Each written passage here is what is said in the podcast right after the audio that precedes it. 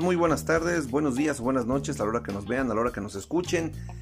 Vamos a hablar este día de la influencia del cine en nuestras vidas.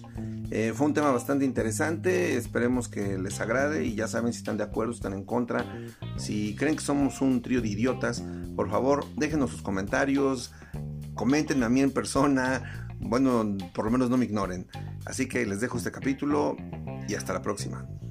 Amigos míos, pues empezamos. Esto es, todos ustedes son Raquel, solo el Changui es aquel. Y vamos a hablar de un tema que a mí, este, este tema es, es, lo quería llevar mucho tiempo después, pero me ganó. Porque este tema a mí me apasiona, esto es, esto era lo mío. Y pues vamos a hablar de la influencia exclusivamente de... no. Exclusivamente del cine, porque la influencia de los medios de comunicación, pues, se ha visto a lo largo del tiempo, creo yo, más cabrón en la televisión. Ahorita los medios digitales están muy fuertes, pero no podemos negar que en el siglo XX la televisión dominaba, ¿no? De hecho, por aquí Changi nos puede decir que la mejor empresa de todos los tiempos del siglo XX es Televisa, porque pues la televisión dominaba, güey, o sea, fuera de mamada, lejos, de, lejos de decir que este, que, que sí, pero pues la televisión dominaba y en México por lo menos si veías televisión, veías Televisa y de repente por ahí salía Imevisión, el Canal 11, este, después de la Azteca, etcétera, etcétera. Pero ahorita vamos a enfocarnos únicamente al cine. Entonces, como les decía, la influencia de los medios de comunicación en todo el siglo XX ha estado presente, o eso es lo que quieren explicar algunos autores. No me metía a buscar autores en general, pero me aparecieron un par que dicen unas cosas bastante interesantes. Hay muchas hipótesis que cuestionan la influencia del cine. O sea, vamos a empezar con esto. ¿Qué tan real creen ustedes que, que sea la influencia del cine? ¿Puede llegar a afectar a nivel sociedad una buena película, una mala película, una película histórica, no sé, una película animada si quieren? ¿Podría llegar a influir en la sociedad? Eh, no en todas las ya sí en un grupo específico. Pienso que o sea, las películas, estoy convencido más que pensando, estas películas han cambiado la forma de una persona o la forma de ser. Y obviamente hasta han prestado para pues crear grupos, no sé si son sociedades que como ejemplo eh, la forma de ser del protagonista o que se, se identifica con la historia o cuando se vuelven películas de culto, ¿no? Que pasan las generaciones y llegan nuevas generaciones y las vuelven a ver y se vuelven a retomar como que el brío o la fuerza que tenían cuando se estrenaron. Yo creo que sí. Yo también. Aquí, Iska, creo que, creo que cuando tocan la palabra películas de culto, hemos, nos hemos dado cuenta que más de 700 pendejos siguen preguntándose qué es una película de culto. Pero sigue el debate, sigue el debate. Sí, exacto, pero, pero, pero sí, o sea, también creo que tiene razón esto en lo que menciona el Changi de que muchas veces las películas pasan a través del tiempo y pues van influenciando diferentes generaciones y pueden ser pueden ser influencia este, de diferentes formas dependiendo la generación en la que pase, ¿no? Pero bueno, estás de acuerdo. Les voy a leer este, lo que dice María Campo Redondo, que es una psicóloga, y que ella, ella menciona, bueno, diversos autores, incluyéndola, afirman que el cine puede influir en la conducta, en las creencias y en la personalidad de los individuos como de la sociedad. Entonces ella dice, posee la capacidad de repercutir sobre la formación de conocimiento, integración de ideas, valores personales, costumbres y creación de modelos de referencia. Un poquito lo que mencionaba eh, eh, Changi, ¿no? Que dice, pues me identifico con el personaje y, y, este, voy a tratar de ser como él, ¿no? Ahora también, aquí, aquí, hay, un, aquí hay un tema un poquito, pues yo, yo no, no sé si ustedes coincidan con ella, pero menciona que, que son parte de la formación. Entonces dice, educan las películas, pero ¿por qué? ¿Por qué pasa esto? ¿No? ¿Creen que, ¿Creen que sea así? O sea, que tú vas al cine, ves una película y dices, ah, cabrón, pues no lo había pensado de esta manera, de ahora en adelante lo voy a hacer. Sí, yo creo que definitivamente es una, es una ventana ¿no? a, nuevas experiencias. Em, normalmente en la pantalla ves historias que como dice Changi, a veces te, te, identificas con ellas, pero muchas otras te dan precisamente eso que acabas de decir, una perspectiva diferente, algo que a mí me encantan ese tipo de películas cuando sales del cine y te quedas pensando, wow, eh, creo que jamás había pensado en eso o no lo había visto desde ese punto de vista, no había visto esa perspectiva. Y sí, definitivamente creo que son muy ah, influyentes en, en, tu conducta y, en tu percepción del mundo, ¿no? Porque estás viendo otras historias, estás viendo, eh, eh, al final del día somos seres humanos y buscamos esa conexión con otros seres humanos y a través del cine es, es conectar con otras historias, ¿no? Y entender un poco más la mía. Ok. ¿Tú, ¿Tú, Changi, tienes alguna opinión sobre esto o estás más o menos de acuerdo?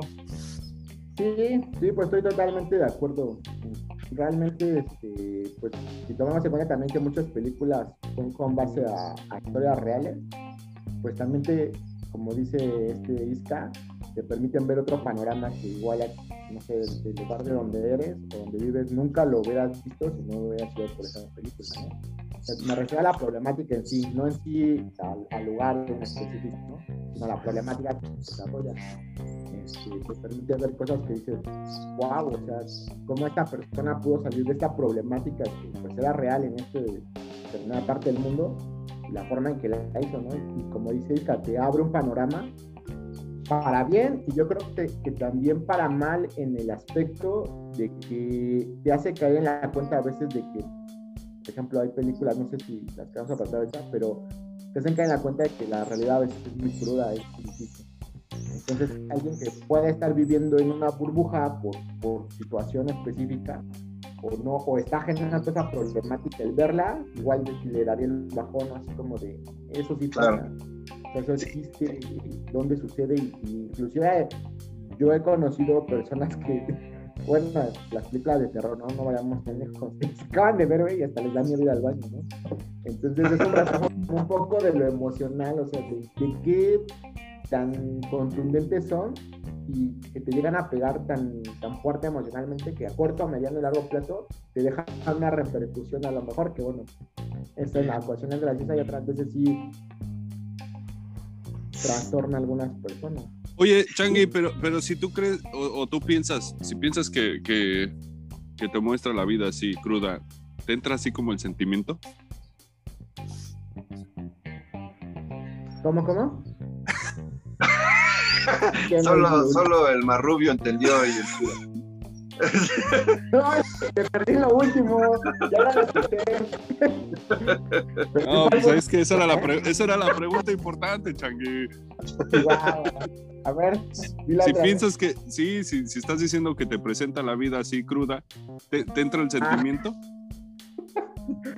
Este, no, pues ya digamos que la cruda para otras personas. Yo me quedo así como ah, Así déjalo, Changui. Estuvo bien cuando no escuchaste. bueno, pero, pero miren, ustedes, ustedes mencionan la parte positiva. Yo creo que podría entrar aquí una parte negativa, donde dice que, pues, si te educan, esto lo mencionan Blomer y Hauser, otro par de psicólogos que trabajaron muy a la par en la conducta humana, pero si, si te influencian o si están sustituyendo la educación, es solo y exclusivamente porque en ciertas personas las figuras de autoridad son nulas o son de muy baja moral. O sea, tú estás viendo que tu, que tu papá, tu maestro o tus iguales, pues nomás no, no encajan con lo que tú quieres hacer. Entonces llegas al cine y ves a un güey X, un héroe que, no sé, vamos a decir, el gladiador de, de Russell Crowe, lo ves y dices, ah, cabrón, ese güey por su familia, todo lo quiso y luchó, dije, ah, pues yo también puedo, ¿no? Por lo que mencionaban, estás viviendo en una realidad similar o, algo jodido y de repente te topas con esta figura de autoridad y, pues te pega, ¿no? Ahora bien, dice que una de las funciones, dicen que una de las funciones del cine o de, o de, de, este, de esta influencia del cine es la legitimación de, de algunas situaciones, ¿no? Por ejemplo, a través del cine se, hacen legítimas ciertas conductas que antes no eran este, tan válidas. Vamos a ver con el paso del tiempo eh, las películas te presentaban convivencias o relaciones sexuales antes del matrimonio. Y esto, pues no pasaba, ¿no? O sea, no, no era tan fácil representar eso, ¿no? La separación y ruptura familiar, o sea, te presentan una, una situación donde la familia vale madre o no es una familia completa, no solo mamá soltera, solo papá soltero, y este y entonces el chavo pues, tiene que salir adelante y si lo logra o no lo logra dependiendo de la película no y por ejemplo también la homosexualidad. ¿Creen ustedes que en verdad con la repetición de, estar viendo en el cine, insisto exclusivamente en el cine, películas de tipo homosexual, vamos a entrar en este tema, este, ¿creen que con eso la sociedad diga, ah, no mames, pues sí, sí es cierto, hay que aceptarlo, esto está chido? Ayuda, yo, digo que ayuda. Va, va, va, va, Perdón, sí, es que nada más quería decir, yo, yo creo que al final del día el cine es, es arte y como tal es, es una expresión del autor. Y, y en ese tipo de películas, el autor está expresando su punto de vista sobre, sobre algún tema. Y obviamente el impacto y el alcance que tiene, pues es, eh, ahorita es otro tema de, de, las, de las redes sociales, ¿no? Pero en aquel tiempo ese, el impacto del cine era tremendo, ¿no? Y, y tenía un alcance mucho mayor que, que, que cualquier otro tipo de, de comunicación y más libre, ¿no? Pero nada más para terminar, sí está, está interesante ese detalle de, de, la educación, porque otra vez no vas al cine a educarte, no, no, no, es, no es posible que, que, que te afecte a, a, tal grado que esa sea tu educación, ¿no? Las películas, porque entonces vas a querer cosas que, que nada más son un punto de vista de un autor sí es necesaria una guía. Yo creo que siempre va a ser necesaria una guía, ¿no? De alguien más. Ok. Como tus papás, por ejemplo. Sí, claro. Eh, Changi. Ya se durmió. Se, congeló con la, con la cruda y le entró. Creo que, creo que, creo que está pensando todavía qué me quiso decir. Pero bueno, mira, en, lo que regresa Changi, porque creo que tiene un pedo con la conexión. Sí, yo, yo, también esta parte de la educación, o sea, estos güeyes lo que dicen, no debería de ser, sin embargo, cuando tú... A ver. Creo que ya estaba aventando en, su, discurso y no se ha dado cuenta que está congelado. Bueno, decía, mira, sí, ahí va, ahí va, ahí va. Ahí va, ahí va. Eh. ¿Qué pasó? Te congelaste un rato, pero ¿cuál, cuál era tu, tu opinión, viejo?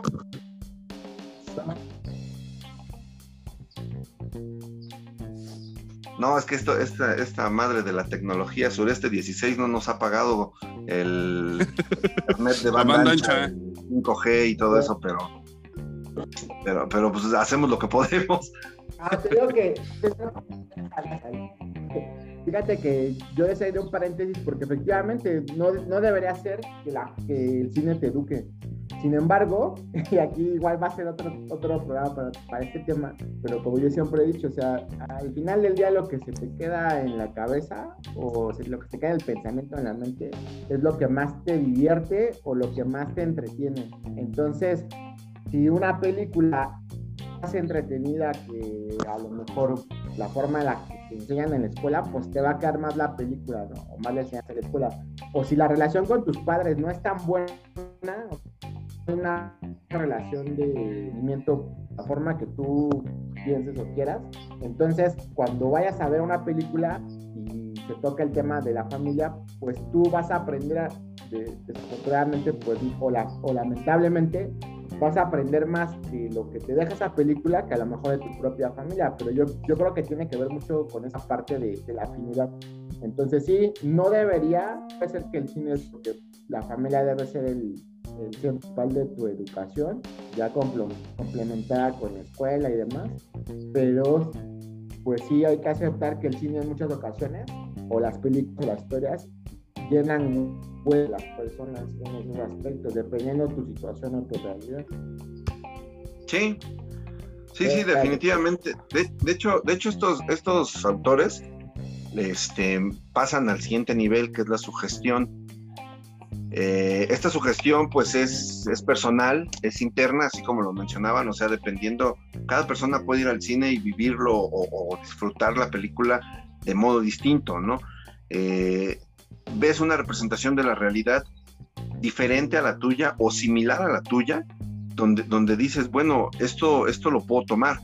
Tu nivel, por eso antes de entrar al aire yo le decía a Lista que, que cuando yo estudiaba sociología quería escribir sobre esto en mi tesis, pero me di cuenta que creo que sí, aunque explota a nivel social, creo que es un tema más psicológico, porque sí, dependiendo de la persona es la manera en que te influencia a ti, ¿no?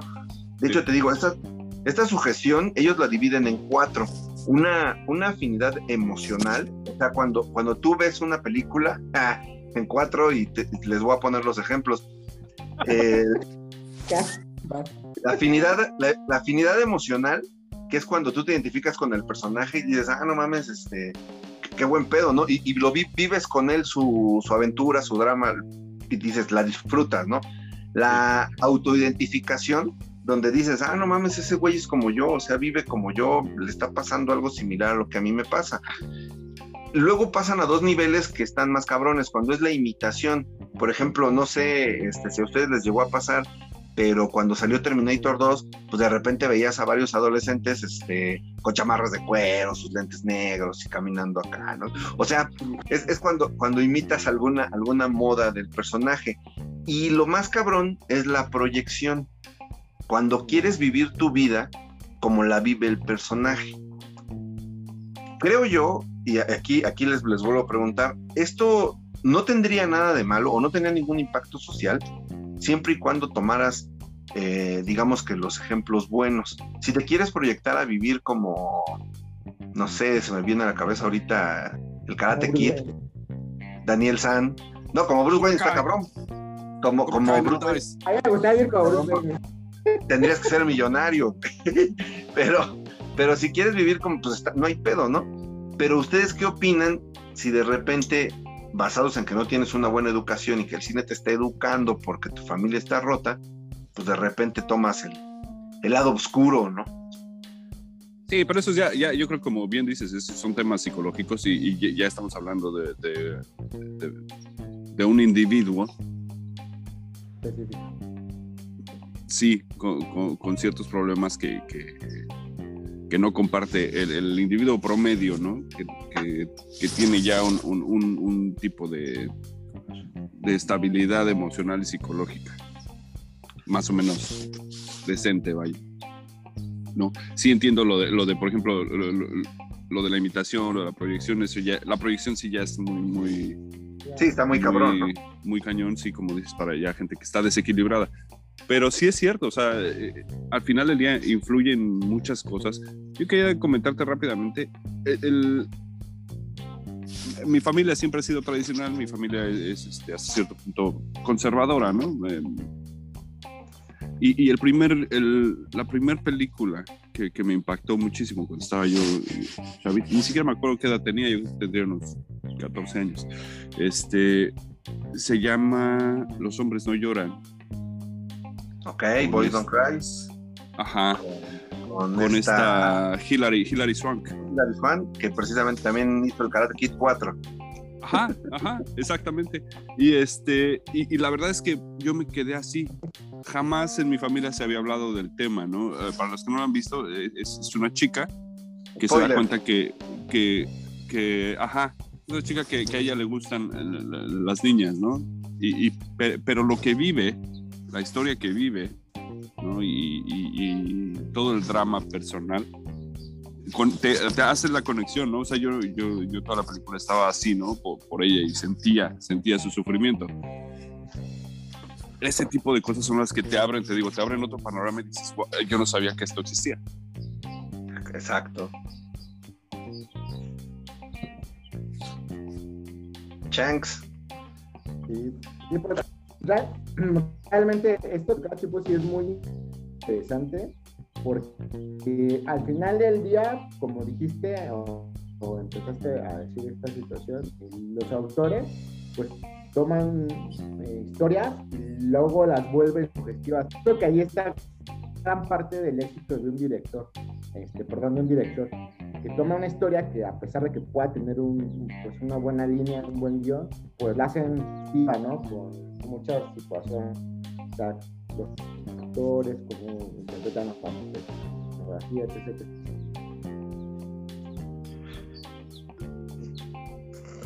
Pues, pues mira, yo creo que esta, esta parte que menciona Isca, con- A la, a ver, perdón, hace su festival, aquí yo creo que un poco de concepto, porque los tiempos, nada, está Citripio. ¿y qué vas a decir? Changuitripio. Te, te, te rebotizaste, viejo. Pero te decía, es que, es que al final sí, esta parte de la- las películas de ese, de ese estilo, yo, yo empecé a ver cine desde, de, no, si no mal recuerdo, 12, 13 años. Eh, no me gustaba ir al cine. Yo compraba las películas y las veía en la comodidad de mi sillón con un bacardí al lado. Y este, ¿A, lo- ¿A qué edad? A los a, 12. los, a los 12. No, no es, no- no es un orgullo, pero así pasó. Esa es historia. y este. Y, y pues sí, yo, yo me, me ponía a ver las películas y trataba de entender a los personajes. Eh, esa de Boys Don't Cry, la verdad, este, nos, nos tocó en un, en un momento particular de la vida donde dijimos, no mames, esta madre, pues está cabrón, ¿no? Por ejemplo. Y así varias, ¿no? Este, de hecho, Te ponías a ver Ga- Gavilán y Paloma con José José, ¿no? Para entender. Y ahí, y ahí entendí la canción, güey, también. Pero- ¡Ah, caray! ¿Cómo Pero- Pero... pues eh, autoexploración, Chanqui, o sea, hay que, hay que, conocerse uno. Autoconocimiento. Pero, pero, Yo era inocente en ese entonces. pues no, mira, yo, yo te digo, empecé a, ver, empecé a ver muchas películas, de hecho les traigo una lista que me pareció un poquito increíble, pero se nos acaba el tiempo, así que vamos a hacer un, un pequeño intermedio. Vamos Y al intermedio. Sirve que el Changui reconecta bien su internet. Sí, y, y esto es patrocinado por Sureste 16. Este, lo lamento, mencionaba Cardí, pero Sureste 16 es el que nos provee los mezcales y el alcohol para poder hablar de estas cosas. Ah. Regresamos en un momentito. Regresamos. Y pues como les decía, les traigo una lista de películas que algunas a mí me sorprendieron. Quiero, quiero enfocarnos en tres, que las voy a mencionar al final. Pero miren, por ejemplo, no sé si tenían conocimiento de este caso. De Matrix. Eh, eh, es lo que voy, como decíamos en la primera parte, ¿no? Es algo, es algo particular, pero que al final puede afectar en lo general, ¿no? Este. En, en, dos- en 2002, Lee Boyd Malvo, francotirador asesino, mató a varias personas en Washington y su obsesión con Matrix era, era absoluta. Dice que, que, él, que él hizo esto porque quería liberarse de la Matrix. De hecho, en su celda escribió así, libérate de la Matrix, ¿no? Y entonces te digo, es un caso, yo no, yo no tenía conocimiento de, de este güey, que al final dijo, este, pues fue por culpa de la película, ¿no? O sea, de hecho no lo menciona así, pero dices que estamos en la Matrix y tengo que salirme y para eso los empecé a matar para que ellos también se salieran, ¿no? O sea, su lógica es un poco pendeja, pero, pero al final, pero al final culpa la película, culpa de la película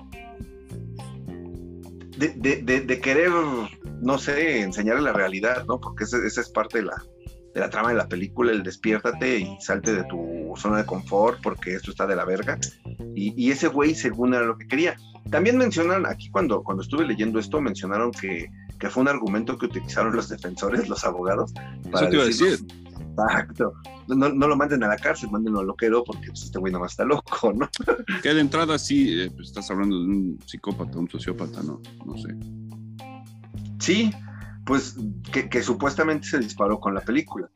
Que por Eh, ejemplo, hay, hay proyecciones que no tienen tanto, como por ejemplo el Changi, ya ves que este le gusta mucho la de Brokeback Mountain y este y seguido se va de campamento, ¿no? Con sus amigos. Ah, no, eh, No le hacen daño a nadie. No le hacen daño a nadie. Eso nada más pasa en Milton. en Canadá, en Milton. Eso no pasa en Milton, sí. Perdón, perdón. Continúa, continúa, Chepo.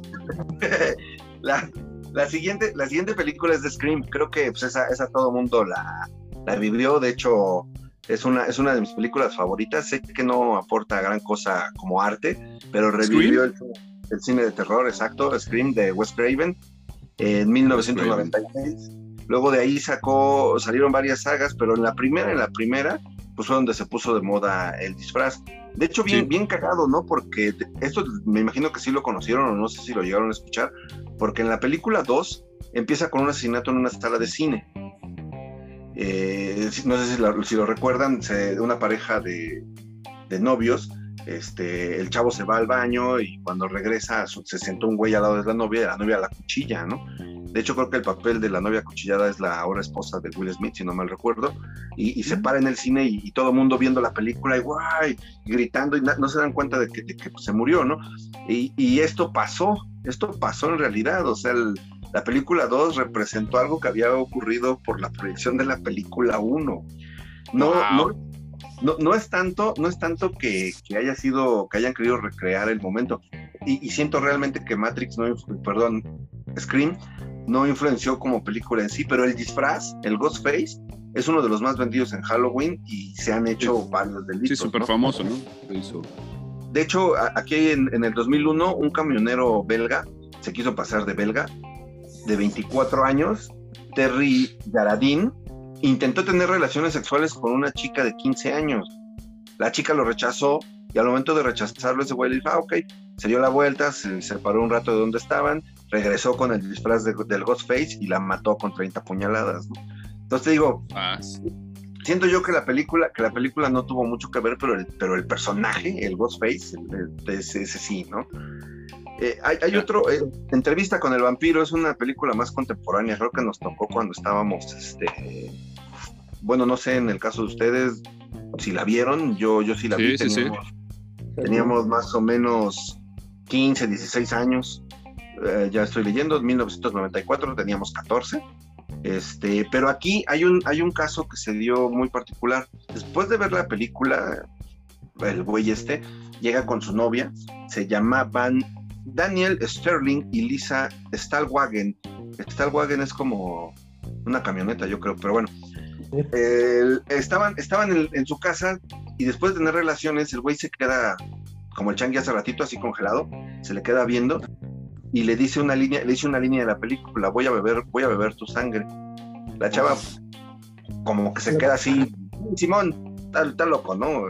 Este güey sigue caliente, no sé, se duerme, pero despierta porque el güey ya, ya estaba prendido a ella del cuello y le estaba de verdad chupando la sangre, ¿no? Este, fue, bastante grave, la chava llegó a dar al hospital, no, no murió afortunadamente, pero cuando le preguntan a este güey que por qué lo hizo, dice que porque acababa de ver la película de entrevista con el vampiro y quería recrear una escena de lo que, de lo que había pasado aquí. Digo, es un caso particular, pero ya cuando se hace noticia, pues a lo mejor parte de la sociedad puede decir, oye, ¿qué pedo con estas mamadas, no? Eh, eh, hay, hay, hay, otra que, que deben de coincidir conmigo, que es una de las favoritas de nuestra generación y generaciones después, que es la del Club de la Pelea, de Fight Club con, con Brad Pitt y con este... Edward Norton. Edward Norton. Así es. Eh, aquí, pues, la referencia es obvia, ¿no? Después de que salió la, película, un chingo de, de, bares clandestinos armando clubs de pelea, ¿no? Exactamente, y de repente te encontrabas con, algún pendejo de la secundaria y te dices que estoy en un lugar bien chido, pero no puedo hablar de eso, ¿no? Y ya, ya tú te la sabías. tú te la sabías y ya no, y ya no, ya no le volvías a hablar, ¿no? Mejor. No le preguntabas nada. Pero era lo que, los que les tiraban el jabón, y, era, y era el jabón Roma. Era el jabón Roma. pero, pero ¿qué creen que la noticia de la influencia de la película no fue esa? Sino que un, un chamaco de 17 años, o 18, no, de 17 años, vamos a, vamos a dar el dato exacto, este, Kyle Swan, como Sean Kemp, eh, quiso, puso varios explosivos en la zona, en la zona de negocios de Nueva York, creía, quería este, hacer el proyecto Manhunt de, la película, y lo fue detenido, afortunadamente no pasó nada, pero pues el güey lo hizo, cabrón, o sea, es, otra vez, ¿no? una persona en particular, pero podría darle en la madre a, todo el sistema. Y esta, y esta es tu favorita, Changi. La última, la última que traigo como, como listado es la de Batman, de, de Nolan. De, hecho, esta noticia fue una más de los Estados Unidos. sí, sí, sí. Sí, me acuerdo de lo del cine, ¿no? cine, exacto. El güey se dice, de hecho dicen que se tiñó el pelo de rojo, se maquilló, gritó soy el Joker y huevos, mató, mató a toda la gente, ¿no? A 12 personas murieron en ese incidente y la neta pues estuvo cabrón, ¿no? Aquí coincidió con la, con la película, aunque algunas personas mencionan que no nada más fue la película la que lo influyó, ya se metieron con los cómics, ya se metieron con las caricaturas, o sea, todo Batman, todo el Joker, le dio en la madre este güey, ¿no? E, e, ese caso, ese caso es muy complicado porque en Estados Unidos, tristemente, pues esa noticia sale, no sé, güey, cada semana, cada, cada 15 días, ¿no? Y, y, muchas veces culpan, culpan factores externos como, el cine, ¿no? Y bien, vamos, vamos a detallarnos, digo, esa nada más fue una lista de, de varios casos que, que sucedieron, donde supuestamente la influencia negativa, porque eh, creo que algo que quedamos claros en la primera parte es que pudiera ser positiva esta influencia ¿no? que, genera el cine, pero la negativa generó estas, estas situaciones que les mencioné, entre muchas otras, ¿no? Pero vamos a profundizar con tres, con tres películas. La primera es La Naranja Mecánica. No sé ustedes que la vieron, que puedan opinar relacionado a este tema este, de la película está, está, muy cabrona la película. Yo creo que, por en mi caso, fue la primera vez que sí me quedé así como de, ¿qué pedo con una película? Porque la primera vez que la vi no le encontré ningún pinche sentido. Luego, este, leí el libro y menos, güey, pinche libro. Yo creo que me pareció bien pinche loco porque al menos en ese entonces el que yo leí no tenía el pinche glosario de, las palabras, ¿no? Que, usaba el autor para describir alguna película. Madres. Y hasta años después, no sé, te hablo ya de muchos años después, que volví a ver la película, me empezó a caer el 20 de muchas cosas. Pero lo que voy es que la verdad es que es una película bien cruda y no está lejos de la realidad, o sea, no, no me refiero a que pase muy seguido todo esto, pero realmente la película ingresa muchos aspectos crueles de nuestra sociedad. O sea, los, los va conjuntando, los revuelve. Y lo que a mí más me sorprendió pues, fue esta parte de saber que era una historia real. O sea, estaba basada en una historia real, ¿no? Eh, parte de la película y el libro. Entonces, pues, yo me, lo, con lo que ya me queda de la película es de que inclusive cosas tan complicadas como, por ejemplo, pues en este caso fue la violación de, la esposa del autor, pues se pueden curar, y aquí yo les saldría lo positivo, se pueden curar a través de, de narrarlo. ¿no? Yo pienso que el libro fue como una autocuración del autor. Y luego la película, pues, vino, vino a detallar esa parte. Pero sí, o sea, yo creo que fue mis respetos para el, este, Kubrick, ¿Fue Kubrick o fue pues Ya no me acuerdo. Kubrick. Kubrick, ¿verdad?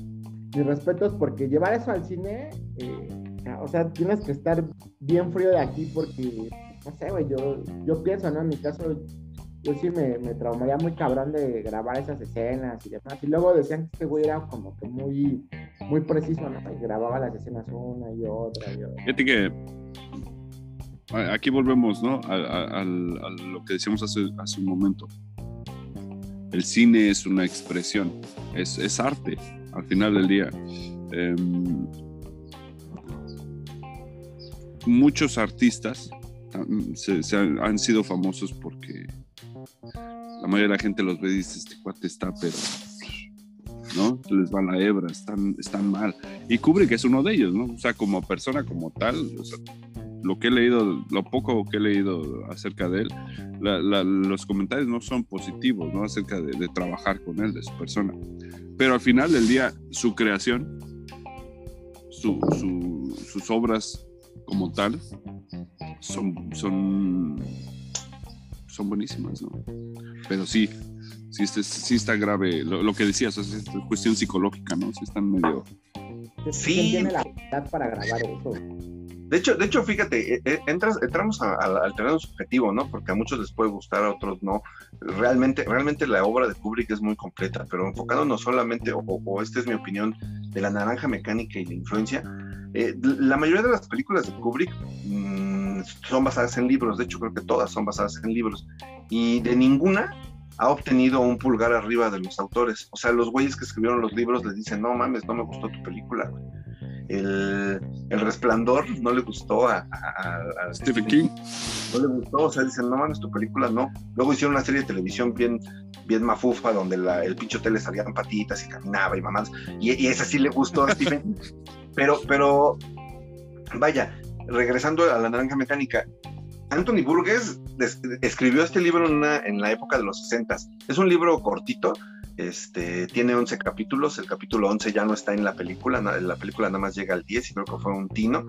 Este, el mismo Burgess dijo que al haberla escrito en los 60 él, él lo hizo porque, pues no sé, tenía que escribirlo, ¿no? Pero él no quería que este libro tuviera mucha difusión o tuviera mucho éxito, precisamente por la parte de la violencia, porque lejos, ese, ese, ese, ese es el, el entorno, pero el, tema central de la película es la curación de un enfermo mental, entre comillas, ¿no?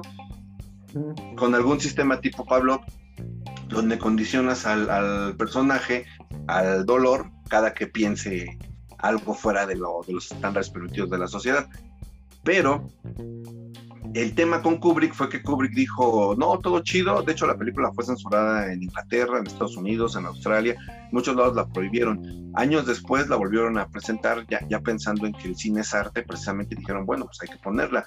Pero el mismo Kubrick también se autocensuró diciendo, no, no lo puedo creer, porque resulta que en Inglaterra, si no, sí, sí fue en Inglaterra, eh, madrearon a un vagabundo, lo apalearon igual que en la escena de, de la, de la naranja mecánica, ¿no?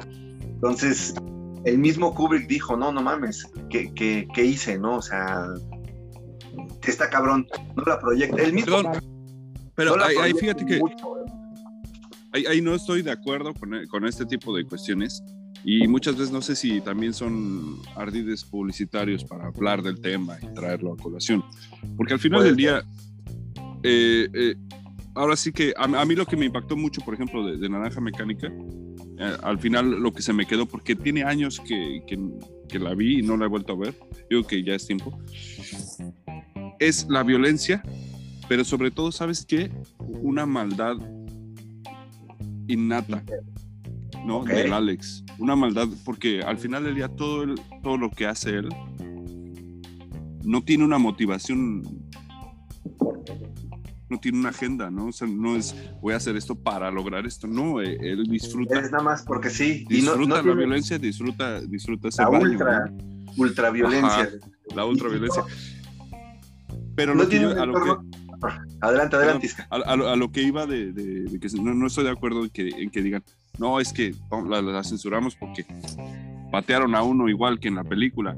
Pero espérate, o sea, la película lo único que está haciendo es representar cosas que ocurren y que han ocurrido. Eh, ¿Sí me explico? O sea, para mí la naranja mecánica y estos cuates caminando y, y- y haciendo sus despapalles, pues es otro día ahí en Aragón, ¿no? O en Catepec, este... Es un, un día, un día cualquiera. Es, es un, Sí. un día de partido de Pucho cuando se arma la rebambaramba. Al final del día, desgraciadamente sí, es, eso es. O sea, no creo yo que la gente haga las cosas que ve en la película, ¿no? Más bien las, las películas son, son eso, son una ventana y una expresión de lo que siempre ha ocurrido, de la naturaleza humana, que por eso no, no- nos, no- llama tanto, ¿no?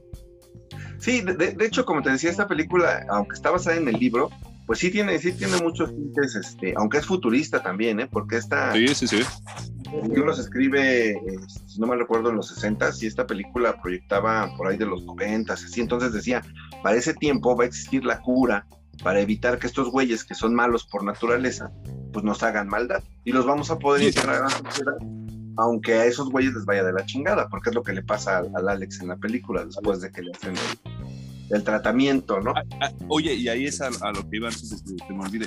El, el impacto tan grande que tienen las películas, o algunas películas bien llevadas, em, a, a nivel social y cultural, a tal forma de que cuando yo escucho la novena de Beethoven, lo primero que me viene a la mente es Alex.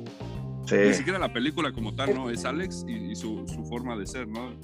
Eh, que, que- y, y- y que es, es, es de alguna forma también conectas con gente que ha visto esa película.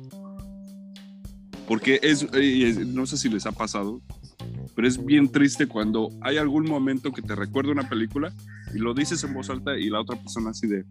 Ah, sí. ¿no? O, o- o cuando te O dicen al no. revés, y al revés, y al revés, ¿no? Cuando, Arda. cuando, cuando, eh, por ejemplo, la, la novena, ¿no? Y, y te acuerdas de Alex y volteas a ver al otro y el otro sí, ¿no? Y, y conectan ahí, en ese momento.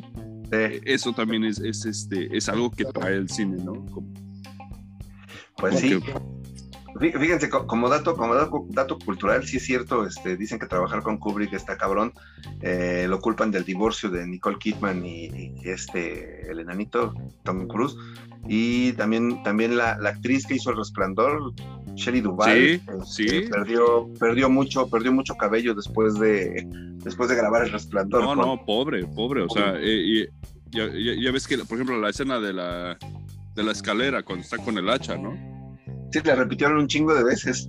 Sí, al final del día, o sea, ella ya estaba, eh, ya la, la quebró, la quebró Kubrick y esa fue su intención, ¿no? O sea, romperla como, como, como romper su nivel de tolerancia al grado de que ya estaba ella que no podía más. Sí, para, para que la actuación fuera más, este, más, más, más mejor. Fue totalmente real, ¿no? O sea, fue totalmente real. O sea, la desesperación y, y el agotamiento que vemos en ella es real. Es real. Sí, no manches, Sí. pues, qué pasado de vivo. Ahora, ahora pasamos a la, a la siguiente película, Taxi Driver. Taxi Driver también me imagino que la vieron, es un, es un super clásico, Martin Scorsese. Are you, are you talking to me? Exacto, Robert, Robert De Niro, esa, esa escena del Talking to Me, este, la han visto en, en mil películas, ¿no? Con referencia a, a De Niro. Es un, es un tema, es una película eh, basada en un, en un en personajes reales, o así lo quiso decir Scorsese, eh, Travis. Es un personaje de los suburbios de Nueva York de ese entonces. Es una época después de la Gran Depresión eh, eh, económica, donde pues mucha gente está tratando de salir adelante, ¿no? Travis, de hecho, es una persona solitaria. Creo que es el único pedo que tiene y de ahí todas sus des- desviaciones mentales, ¿no? De querer salvar a, a esta chica y de querer hacer algo, algo grande, ¿no? Este, porque eso es lo que él decía. Tengo que hacer algo grande para que todo el mundo me recuerde y pasar a la posteridad, ¿no? Eh, ¿vieron, ¿Vieron la película? ¿Qué les pareció? Este, ¿creen, que haya, ¿Creen que pueda tener, así de pura entrada, creen que pueda tener algún tipo de influencia positiva o negativa en, en alguna persona o en la sociedad? Eh, Otra vez, yo creo que la, la- la influencia que pueda tener cierta tal o cual película depende del contenido de, de- de cada individuo, ¿no? Por ejemplo, tú puedes ver la película y, y- y darte cuenta, como dices, del vacío tan grande que tiene Travis y de ese sentimiento y esa necesidad de levantar la mano y decir yo soy alguien, ¿no? A través de, de, de un acto violento De la porque es lo único que se le ocurre, porque es lo único que se le ocurre, ajá, pero tiene él esa necesidad de, de levantar la mano y decir soy alguien porque se siente, se siente completamente ignorado, ¿no? Por, por, por su entorno. ¿Y saben qué? Yo creo que también esa película marcó los personajes a futuro de, de los actores, o sea, de, los, de algunos de los principales, ¿no? Porque, este, por ejemplo, De Niro, prácticamente todas las películas que vinieron, es como el mismo personaje, ¿no? O sea, el tipo que a través de la violencia logra sobresalir o, o logra este, ser algo, ¿no? Y de esta... No, cheque, me estás matando, ¿no? De, De Niro es multifacético. Perdón, Pachino. Esta es Judy Foster, ¿no? La que también aparece en el personaje de Iris. Sí, sí, sí. Y después hace, hace este, personajes de, de una mujer, o sea, de esa mujer que es abusada y que es este, maltratada, ¿no? Entonces, Perdóname, Changuí, pero no estoy de acuerdo contigo. Yo ¿Por creo que no alcanzo, no no alcanzo tu nivel de sabiduría, pero de, de todo lo que dijiste, todo, no, nada estoy de acuerdo. no, porque, por ejemplo, esta, esta Judy, digo, de, esa escena donde la violan, por Ajá. ejemplo, ah, donde la violan, este, no, no es de esa película, ¿no? Donde está en, un bar y, y la violan como seis, siete cabrones, y luego... Sí, es, es como la de, como las de Charles Bronson, ¿no? Esa, esa película. Ajá. Se vuelve la luego- vengadora anónima. Entonces, o le recuerdan otro papel donde haya así sobresalido, que no sea ese... Claro, Maverick. Maverick. El silencio de los inocentes. Maverick, El silencio de los inocentes. Era también, era también así como que una mujer que era como dominada en cierta parte de la película. ¿no? Claro que no, claro que no, Changi. No, No, la quieres el acomodar. silencio- el silencio lleva, lleva todo el peso de la película. Y Ahora, es- te voy a decir una cosa con lo de Robert De Niro. Ahí no estoy de acuerdo contigo, Chipo. No me parece que sea multifacético Robert De. Niro. Yo creo que Robert De Niro tiene una personalidad muy, muy, muy impactante, muy arrolladora y la lleva a todos sus papeles, a todos sus papeles, porque al final del día en todos los papeles él es él, es el hombre recio, es este, eh, eh, es, es como muy fuerte, muy... Oh, pues mira, mira, sí, pero, pero es no. el gángster por excelencia, es el gángster por excelencia. Tú no te metes con Robert De Niro, es súper intimidante. Pero, pero por es ejemplo. Pero son todos sus Ah, papeles. Del hombre violento que tiene poder, o sea, que a través de la violencia ejerce el poder. no, no, no. El- el- la película que sacó hace dos años, donde es un pasante de. De moda. Me encantó, me encantó esa película, pero otra vez, estás viendo a Robert De Niro, nada más que ya está bien. Bueno, en la mayoría de Pero sus tiene, películas- tiene esa, eh, eh, Esa eh, eh, ese impacto, ¿no? Su personalidad. Híjole, no sé, el rey de la comedia, si lo llegaron a ver, no, no manchen. Es Otro Pero- pedo, Ah, güey. Ah, sí, la era, era un personaje, la verdad, manchado. O sea, no era así, era una persona buena. Me vas a decir que sí. Fíjate que no, no, no creo que, que- Ah, No, no era como tal alguien. No, estoy criticando. No estoy criticando a Robert De Niro, eh, ni mucho menos. Es muy buen actor porque precisamente lo puedes ver en papeles como eh, El Interno o en papeles como, por ejemplo, este. Eh, me encanta el- la del doctor, ¿no? ¿Cómo se llama? ¿Despertares? No, la del doctor, donde, donde él es un gángster y el psicólogo es Billy Crystal. Ah, este, analízame. Analízame. Eh, buenísima comedia, es muy bueno para hacer comedia también. Pero al final del día siempre lo ves igual. Un actor multifacético, de verdad, que es camaleónico, es este Gary Oldman, Ok. que muchas veces lo ves y dices, ay, pues es Gary Oldman, no lo reconoces de un papel a otro. Eso, eso sí me parece un Ah, trabajo tremendo, Eh, ¿no? eh, Entendí tu punto, sí, sí, o sea, de, a De Niro eso nada más a eso me refiero. siempre, siempre como De Niro, ¿no? El, el- es- Sí, pero, pero Como, miren, como Jack Nicholson. Jack Nicholson, ¿no? También. siempre es Jack Nicholson. Siempre es Jack Nicholson. Ahora bien, este, tratando de regresar un poco a lo que es la influencia que tuvo esta película, resulta que hubo un cabrón que estaba tan enamorado de Judy Foster en la película que representaba una niña de 15 años, si no mal recuerdo, prostituida, pero, pero de Sí. 15 años. Él se enamoró tanto del personaje que dijo, de- y de Judy Foster, que dijo, tengo que hacer algo para que me ponga atención. Ah, pues como en la película. Y en 1981 le disparó a Ronald Reagan. Tratando de, logrando, logrando lo que Emular. Travis, ¿no? Así es. Pero bueno, a afortunadamente no le, no le dio, este, creo que hirió un guardaespaldas, lo agarraron, pero pues cuando, cuando lo agarraron él dijo, este, no, pues es que esto es por ti, Judy, para que me hagas caso. De hecho le dijo Iris, esto es por ti, necesito, necesito. Pero la... ¿Participaba en la campaña de político como esta Betsy o? No, no, no, no, no, no. Este fue un güey. Este fue, este fue un güey que, que se le botó la canica. Si bueno, no sé si venga en el artículo, pero tú dices que lo hizo para emular, ¿no? Lo que trataba de hacer Travis, pero la enamorada... Para llamarle, para, ya- para llamar la atención de Jodie Foster porque acababa de salir la película. Ya, ya, ya. Sí, o sea, o sea, fue, fue como decirle a Iris, al papel de Jodie Foster, ¿sabes qué? Este, aquí, aquí estoy, ¿no? Yo sí soy Travis, yo sí lo hice, yo sí le disparé al, al candidato, porque creo que Reagan, haga memoria, pero no sé si Reagan ya era presidente en el 81, pero le disparó a Ronald Reagan, ¿no? Qué loco, esto sí no No me acuerdo porque tenía yo un año. Apenas. Sí, no, sí.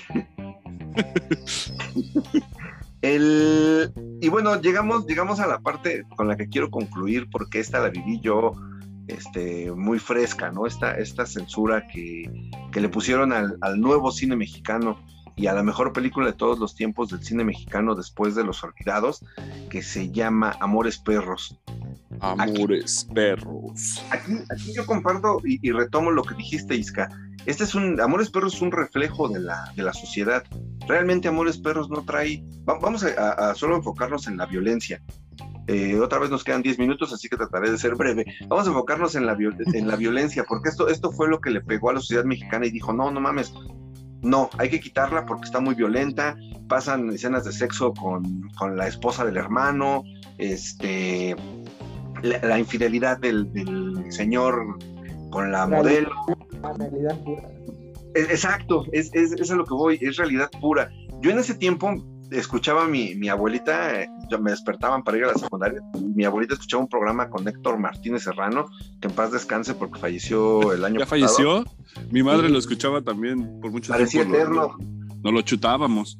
Sí, parecía eterno el señor, pero a mí me tocó ver cuando ese güey decía, dice, no, tenía un, a un colaborador que era Rafael Aviña, un cabrón que sabía mucho de cine, sabe mucho de cine, espero que se lo porque le perdí la pista, pero ese güey decía, este, Amores Perros es genial, y el otro cabrón le dice, no, no manches, no puedes, no le puedes enseñar a los, a los jóvenes esas cosas, porque los vas a, los vas a hacer violentos y la chingada, ¿no?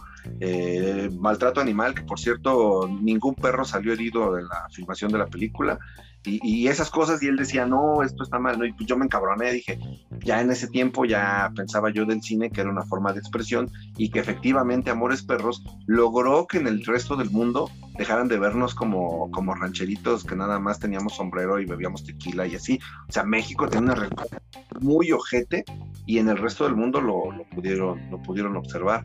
No sé ustedes qué opinión tengan de la película o qué les pareció.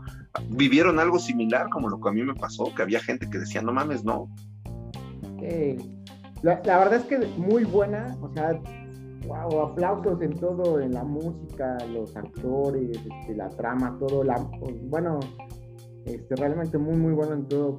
Pero sabes que sí, sí levantó mucha polémica porque creo que no estábamos acostumbrados, o sea, ya hablando nosotros con mexicanos, a ver ese tipo de, de películas hechas aquí en nuestro país, ¿no? Que reflejaran como esa es la realidad. Este, que se vivía en ese momento, porque efectivamente eh, en el extranjero igual se quedaron con las películas del cine de oro, de Pedro Infante y demás, este, y que venga esto de repente, y además la verdad es que Iñárritu pues es muy creativo, ese cabrón me sorprende bastante, bastante cómo de las cosas, pero sí era, eran dosis de realidad, o sea, y yo creo que, yo siempre he pensado esto, ¿eh? cuando, como dice Lago, ¿no? Lo que te choca, te checa. O sea, cuando tú criticas algo tan, tan mala leche, sin tener argumentos o sin perder de vista lo que está, ha estado diciendo Iska, que al final del día el cine, pues, es una forma de expresar, es un arte. Entonces, si tú le tiras tan mala leche es porque alguna de esas dosis de realidad te cayeron, güey. O sea, o las vivieron, o es algo que estuvo cercano a ti y te cala que la gente diga, mames, pinche chivo se rifó, ¿no? O sea, pinche personaje chingón. O la escena de sexo, la verdad, pues muy bien hecha, ya hablando de arte, muy, muy bien hecha, aplausos. Y de repente que digan, no, es que eso ya es pornografía, ¿no? Yo escucho a gente que dice, es que eso es pornografía, o sea, ya es pornografía. No, espérame, es que ve la música, o sea, ve la escena, ve el contexto, etcétera, etcétera. Pero yo creo que es eso, o sea, las dosis de realidad a los que lo criticaron les pegaron, o sea, en algo les pegaron en específico, ¿no? Y lo que decías de los perros, o sea, muy bien, muy bien realizado. Y yo creo que, que hasta en los perros hay como que esa dualidad, ¿no? Porque están los hasta en los perros hay razas. en los perros hay razas, perros. O sea, están los perros de las peras y está el, el, este perro que es del chivo, si no mal recuerdo, ¿no? que ahí lo sigue y es buen perro. O sea, ves como que esa ambigüedad tanto en, los animales en la película. no la vi, pero sí. Sí, te entiendo, muy chingona. No, no, no, esa dualidad que dice del perro, esa que no vi. Yo no vi la dualidad del perro, güey. Pero, pero te voy a decir una cosa. Si hoy ah, me preguntas, si hoy me preguntas, ¿hay alguna película mexicana mejor que Amores Perros? La neta no puedo pensar en una. No. Creo que todo, todo, o sea, como bien dice Changi, o sea, el, el, guion, la actuación, la dirección, todo. Eh, eh, es una de, las mejores películas que he visto eh, mexicanas, que como te digo, no sé, no sé si haya una mejor que esa, no, no me viene ahorita a la mente. Me, y, y, al final el impacto otra vez de las películas, como en este caso, es porque presenta historias con las que, con las que tú te identificas, con las que puedes ver, porque representa los diferentes estratos sociales de, de México y los problemas que todos tienen y cómo se, inter, se interlazan y se entrecruzan, ¿no? Creo que eso es muy, muy, muy, muy impactante de, de, de la película. Me gustó mucho. Mi review es que le doy cinco estrellas. sí, pues. Arriba. al, al- al final creo yo que la, la película fue un parteaguas porque a raíz de ella este, volvimos a ver todo el poder de una manera diferente, perfume de violetas, este, aquí, Comparte agua. y, eh, hasta Sexo, Poder y Lágrimas, El Callejón de los Milagros, este, De la Calle, o- o varias, varias películas que empezaron, empezaron a retratar este, alguna cierta forma de vivir, la de Tu Mamá también, eh, de- de- del mexicano, ¿no? Y lejos, lejos yo pensar de que estaban influenciando mal, pues más bien la influencia de la sociedad fue la que creó estas películas, ¿no? Otra vez, perdón, antes, quería decirte eso antes de que, de que terminara, lo, lo de, lo que dijiste de Serrano, ¿no? Que la criticó, que no, no está bien enseñarle eso a los Ajá. niños. No, no, no, no, no. Nos están mostrando lo que estamos viviendo todos los días. No es algo nuevo, no es algo que los niños no, no deben de ver. Es algo hecho, que viven. De hecho, recuerdo, recuerdo que a Viña fue lo que le mencionó, le dijo, pues es que no se lo puedes tapar con el, sol con un dedo, dice, sale, a la- o sea, no le enseñan la película, pero sale a la calle y lo ve, pues, ¿cómo, no? Pero bueno, señores, para, para cerrar, porque nos queda escaso un minuto, yo creo, mi conclusión es que no. Sí existe esta influencia en, en- situaciones particulares, pero creo que es una manera de avisarnos de que se puede controlar, de que, de que es una persona, puede ser una, un- un- una persona que le afecta a la película a tal grado de que pues lo transforma, ¿no? Se proyecta con la película. Pero creo que socialmente no, esta influencia no debería de pasar teniendo un buen sistema de valores, un buen, un buen este, una buena base de, de educación, de, de cariño, de amistad, de, de familia. Si tienes todo eso, por más que te presenten una película donde un güey hace maldades y le va bien, creo que no lo harías, ¿no? Creo que esta influencia es particular, es más de la psicología que de la sociología, ¿no? No sé si ustedes opinen similar. Mm, Más o. más o. Yo, yo, yo pienso. Necesitamos para- otro programa. Ajá, para que ustedes necesitamos otro programa y este y pues hablar de otras cosas. Es que sí, yo creo que retomando las más películas hasta la música, o sea, ver las, la similitud con otras películas. Este, yo creo que sí, la conclusión es que necesitamos otro programa. Digo, La- ha- habría que ser más específicos en, en la influencia. la- la- a- a- ¿Qué entendemos como por, por la influencia del cine? Hasta ahorita, fíjate, después de todo el pinche programa, estoy pensando que, que sí, esa parte también es importante, ¿no? Ahorita que estás diciendo, porque estoy de acuerdo contigo, pero a la vez también estoy pensando en otro- otros detalles que, que, que se nos van y que nos toma más tiempo, ¿no? Pero bueno. Yo sí creo que, que hay, que hay una influencia grande del cine eh, en, en la perspectiva y en la percepción de la gente, ¿no? De, de la realidad. ah, pero perdón, ok, en, en eso sí, pero como para que te haga hacer algo malo, o sea, la parte, Ah, la parte de Sí, no, ahí- que es lo que decíamos, ¿no?